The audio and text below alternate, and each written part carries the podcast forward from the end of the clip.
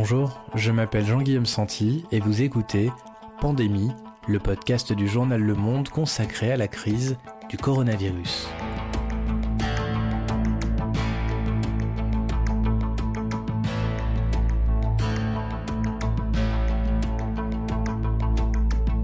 Aujourd'hui, pourquoi les fausses informations en ligne se multiplient-elles autant depuis le début de l'épidémie? Qui les fabrique et comment ne pas tomber dans le panneau? Asmamad, journaliste fact-checkeuse au Décodeur, notre service spécialisé dans la veille sur les fausses informations, nous donne ses bons conseils. Nous sommes le jeudi 9 avril, 24e jour de confinement.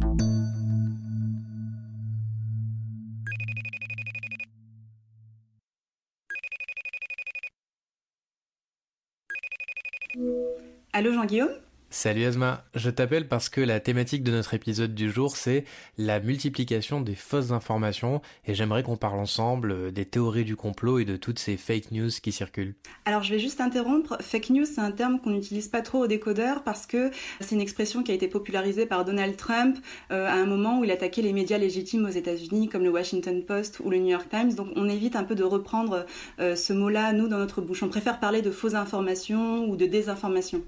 Parce que Trump a retourné cette expression euh, contre les médias traditionnels. Oui, ok, donc je ferai attention à ne pas trop l'utiliser.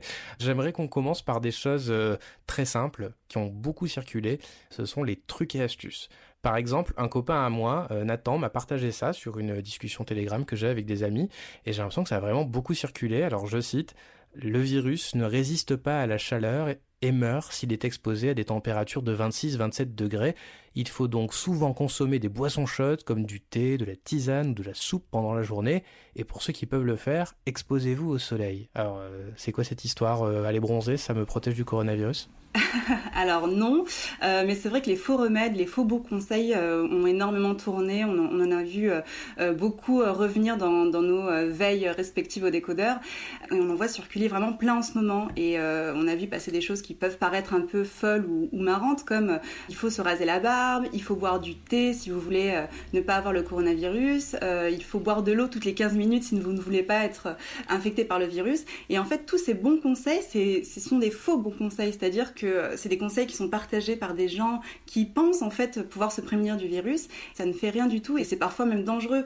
Si vous buvez du thé, c'est très bien pour vous, c'est bien pour votre santé. Si vous buvez de l'eau toutes les 15 minutes, c'est super, c'est bien, vous allez être hydraté, mais ça ne protège pas du virus. Au contraire même, ça peut parfois avoir un peu un effet inverse. C'est-à-dire que si vous continuez à, croire que ces petits euh, conseils comme boire du thé, boire de l'eau peut vous prémunir de, tout ça, euh, ça peut au contraire euh, peut-être vous empêcher d'avoir les bons gestes barrières, ça peut vous empêcher de faire attention quand vous marchez dans la rue, de ne pas garder une bonne distance avec les gens. et c'est pour ça qu'il faut faire très attention face à ces faux remèdes. Donc tu veux dire que mes infusions de verveine ne me protègent pas contre le coronavirus? Non, malheureusement, mais tu peux continuer à en boire parce que c'est très bon pour la santé. Mais il faut vraiment faire attention à suivre vraiment les préconisations des autorités sanitaires, du ministère de la Santé, et ne pas croire que euh, c'est en buvant de l'eau que vous allez euh, vous prémunir de, tout ça. Pourquoi est-ce que les gens euh, partagent ces informations? Parce qu'on vit dans une époque qui est inédite, une période où euh, il y a énormément d'incertitudes, où les gens ont peur, et euh, ce sont des éléments qui favorisent euh, la prolifération de fausses informations ou de, théories du complot. c'est vrai qu'en ce moment, on ne sait pas quand va prendre fin cette épidémie, on ne sait pas quand il y aura un vaccin, on ne sait pas quand on pourra marcher dehors, quand on pourra ressortir, et ces périodes d'incertitude, ces questions qui restent en suspens, favorisent la prolifération de, de ces fausses informations, et on a envie d'avoir des réponses. Et parfois, dans ces messages, dans ces publications, il y a des éléments de réponse qui sont donnés aux gens, qui sont parfois fausses, qui sont parfois exagérées, et qui répondent à une angoisse, à une anxiété qui est en ce moment partagée par tout le monde dans le monde entier.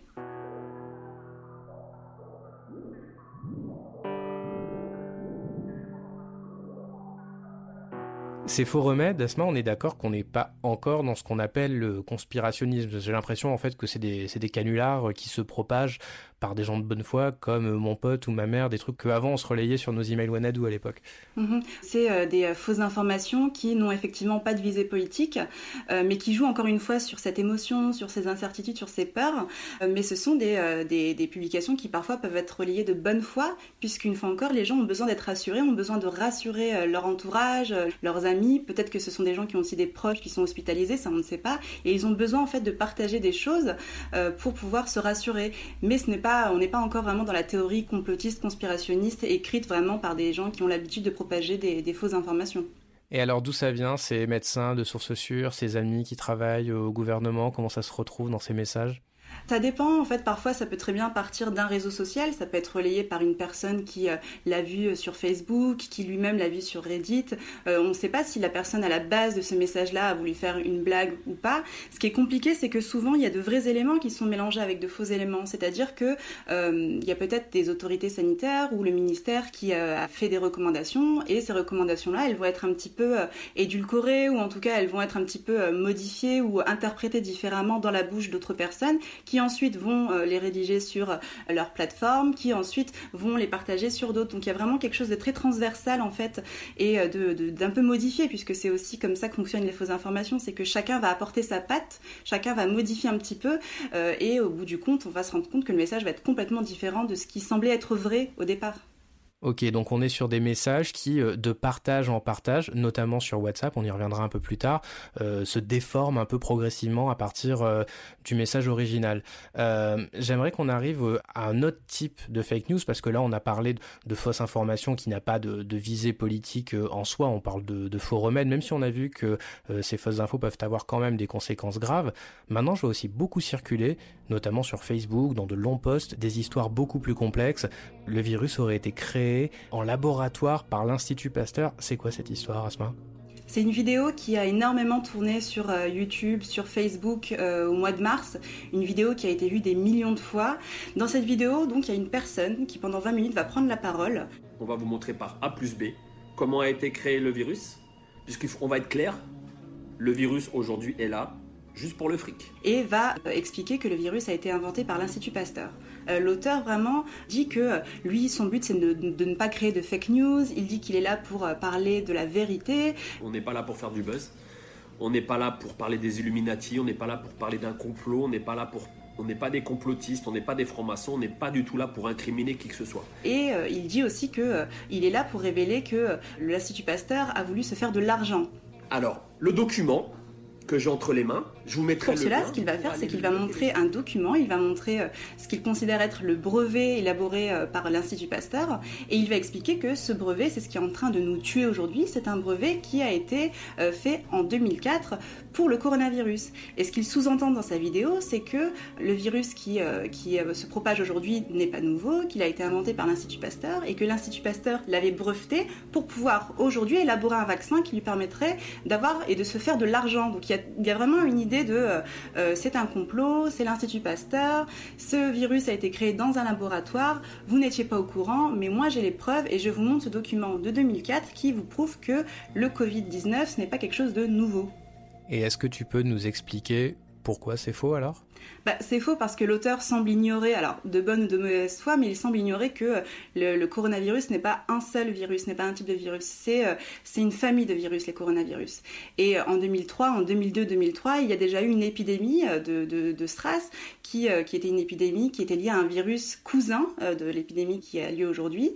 Et ce virus-là avait causé la mort, je crois, de, de plus de 700 personnes, je crois, dans le monde. Et euh, ce virus-là, effectivement, euh, bah, il y avait des chercheurs qui ont travaillé dessus, et notamment l'Institut Pasteur qui avait travaillé dessus à l'époque. Mais ça ne prouve en aucun cas que l'Institut Pasteur a breveté le virus pour élaborer un vaccin, d'autant plus qu'aujourd'hui, on n'y a toujours pas de vaccin, l'Institut Pasteur continue à travailler dessus, et on est toujours dans, dans cette expectative. Ok, donc en fait, il y a une confusion sur le fait que les coronavirus, c'est une catégorie de virus en fait. Cette personne-là, elle montre des documents de 2004 comme quoi l'Institut Pasteur aurait travaillé à un vaccin, sauf qu'on parle du coronavirus de 2004 et pas celui de 2020. En gros, c'est ça? Ouais, c'est ça. Mais alors, sur ces hypothèses, comme quoi le, le virus aurait été créé en laboratoire, est-ce qu'on peut pas quand même se poser la question? Alors non, parce que le virus, il a été séquencé par des chercheurs, il a fait l'objet de plusieurs analyses génétiques pour comprendre son origine, et les chercheurs ont montré que c'était une sorte de virus sauvage, et il n'a pas pu être créé en laboratoire. Ce qu'on ne sait toujours pas en revanche, c'est la façon dont ça a été transmis par l'homme. Alors il y a des études qui parlent du pangolin, hein, c'est un mammifère qui est consommé en Chine, mais il faut quand même rester prudent.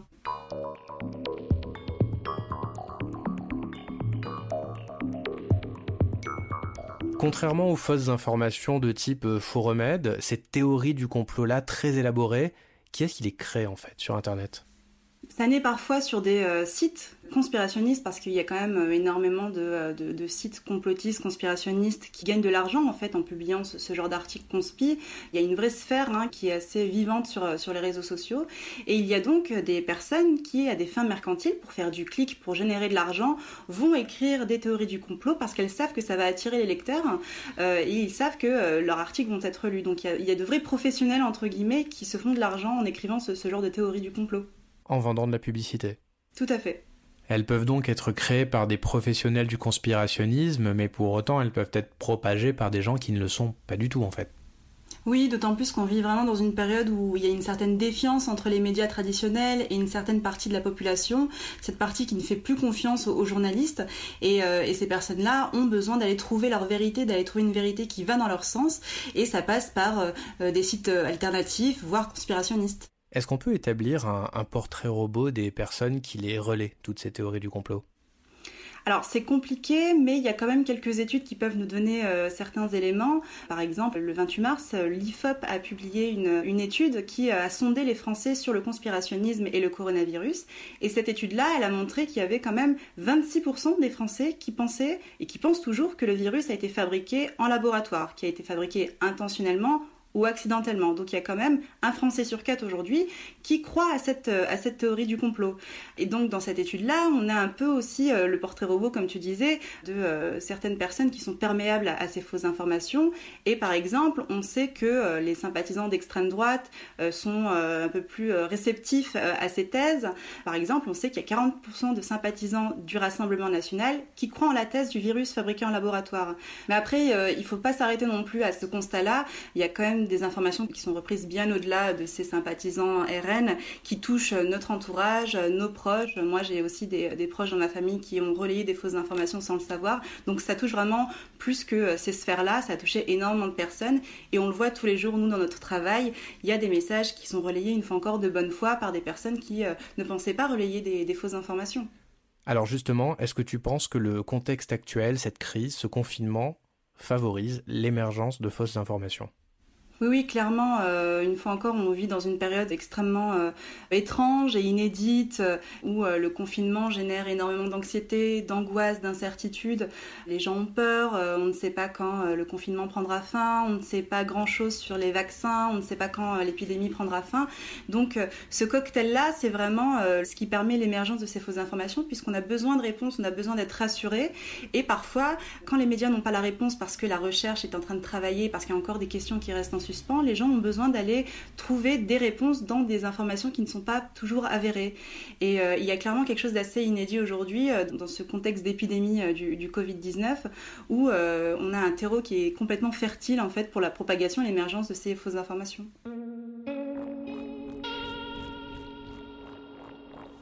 J'ai l'impression que dans ce contexte de confinement, ça circule beaucoup plus par WhatsApp maintenant, que ces, messageries-là ont pris une importance qu'elles n'avaient pas avant, par exemple dans la dernière élection présidentielle. Qu'est-ce qui a changé en fait? Ce qui a changé, c'est que tout d'abord, le, réseau social a pris plus d'importance et euh, est de plus en plus utilisé par les gens. Aujourd'hui, une fois encore, euh, il faut savoir que euh, ces messages-là ont aussi la possibilité de, circuler plus facilement parce qu'il y a moins de modération que sur Facebook, que sur euh, Twitter, puisque Twitter très récemment, euh, dans le cas du coronavirus, a mis en place euh, la possibilité de pouvoir supprimer des tweets quand ils sont mensongers. Et sur WhatsApp, il y a une liberté, il n'y a pas de modération, donc les gens peuvent faire ce qu'ils veulent, les messages se, partagent très rapidement. Hein. On peut très bien forwarder un message d'un groupe à un autre. Il y a quand même des, fonctionnalités dans cette plateforme-là qui favorisent l'émergence et la propagation de, de ces fausses informations. C'est vraiment le réseau social qui est très utilisé par les gens. On peut aussi s'appeler par visio conférence Donc c'est vraiment une application qui est très utile aujourd'hui dans la période de confinement. Oui, dans une période où on peut être isolé, on a tous, euh, moi y compris d'ailleurs, euh, nos groupes de potes qui se sont euh, constitués, reconstitués sur WhatsApp. Mm, tout à fait. Moi, j'ai jamais autant parlé à ma famille que sur WhatsApp en ce moment. C'est assez, assez fou. Asma, on voit que tout ça circule énormément et moi je m'interroge sur les conséquences euh, de ce relais de fausses informations à grande échelle. Par exemple sur l'hydroxychloroquine, qui est euh, le médicament au cœur de la polémique en ce moment, qui est promu par le professeur Didier Raoult et dont l'efficacité n'a pas encore été prouvée. On attend encore de savoir si ça l'est ou non. Moi je lis par exemple que l'État aurait voulu cacher son efficacité pour aider les laboratoires pharmaceutiques. Qu'est-ce que ça a comme conséquence ce type d'infos qui circulent? Alors tu as raison, hein, le professeur Didier Raoult, il est vraiment au cœur de nombreuses théories du complot, de nombreuses euh, fausses informations.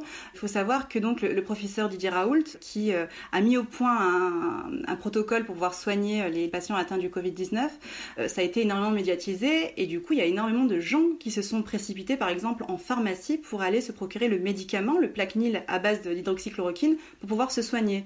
Il faut savoir aussi par exemple que dans des hôpitaux, il y a énormément de patients qui ont également refusé de se faire traiter autrement qu'avec de l'hydroxychloroquine. Euh, et enfin, encore, troisième conséquence, c'est qu'il y a eu une crainte euh, au niveau du gouvernement de voir une pénurie en fait de ce médicament et ils ont été obligés de prendre un décret pour pouvoir euh, vraiment encadrer la prescription de, ce médicament. Donc on voit que effectivement il y a eu de grosses conséquences dans la vie des gens, des conséquences sur la santé des personnes. Et l'autre chose aussi également qui est important à, à savoir, c'est que les chercheurs parfois sont aussi eux-mêmes empêchés de travailler dans des bonnes conditions. Je pense par exemple à cette histoire de laboratoire à Wuhan, on sait que euh, les chercheurs ont publié un communiqué de presse pour euh, dire à quel point la propagation de ces fausses informations concernant le laboratoire les a empêchés euh, de travailler dans des bonnes conditions. Donc on voit qu'il y a de vraies conséquences et que propager des fausses informations, bah, c'est pas quelque chose d'anodin.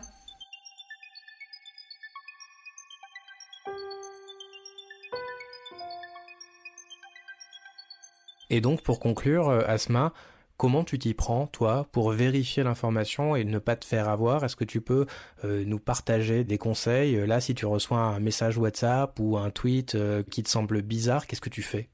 Alors d'abord, je me pose quelques secondes pour vraiment euh, ne pas céder à l'émotion. Je vais regarder ce que le message va dire. Je vais essayer de chercher l'auteur de cette information, je vais essayer de vérifier d'où vient l'info, euh, s'il y a une personnalité qui est citée, je vais essayer d'aller chercher sur Google, sur ses réseaux sociaux pour voir si elle n'a pas prononcé cette phrase-là. Je vais aller voir sur des médias légitimes pour voir si l'information n'a pas aussi été reprise. Vérifier sur des sources officielles auprès des autorités sanitaires, euh, Santé publique France, le ministère de la Santé, l'OMS, pour voir s'il n'y a pas des choses qui ont été déjà écrites là-dessus. Vraiment, l'idée, c'est de garder à l'esprit que tout ce qui est partagé sur les réseaux sociaux n'est pas forcément vrai et que euh, il vaut mieux garder euh, euh, cette volonté de vérifier les choses, garder un esprit critique avant de partager une information. Et toi, ça t'arrive des fois de te faire avoir quand même?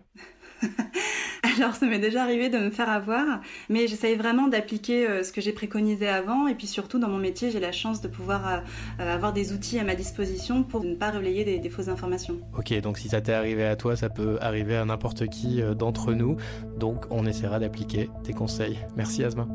Merci Jean-Guillaume.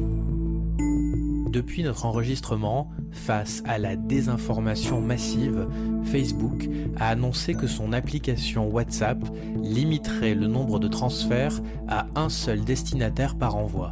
Si vous souhaitez obtenir directement sur cette application des informations vérifiées, vous pouvez également vous abonner au journal Le Monde. Nous vous envoyons directement des messages chaque jour sur ce qu'il faut retenir de l'épidémie. L'Organisation mondiale de la santé a également mis en place un compte sur l'application pour un accès facile aux informations cruciales. C'est la fin de cet épisode. Si vous l'avez apprécié, n'hésitez pas à vous abonner, voire à nous laisser une note de quelques étoiles. Vous pouvez également nous envoyer un email à pandémie sans accent @lemonde.fr. Pandémie est produit avec l'aide de Insider Podcast, Adèle Imbert, Émilie Denêtre, à la réalisation de cet épisode Julien Bitoun, générique Geoffrey Ricôme, et quant à moi, je m'appelle Jean-Guillaume Santi et on se retrouve très bientôt.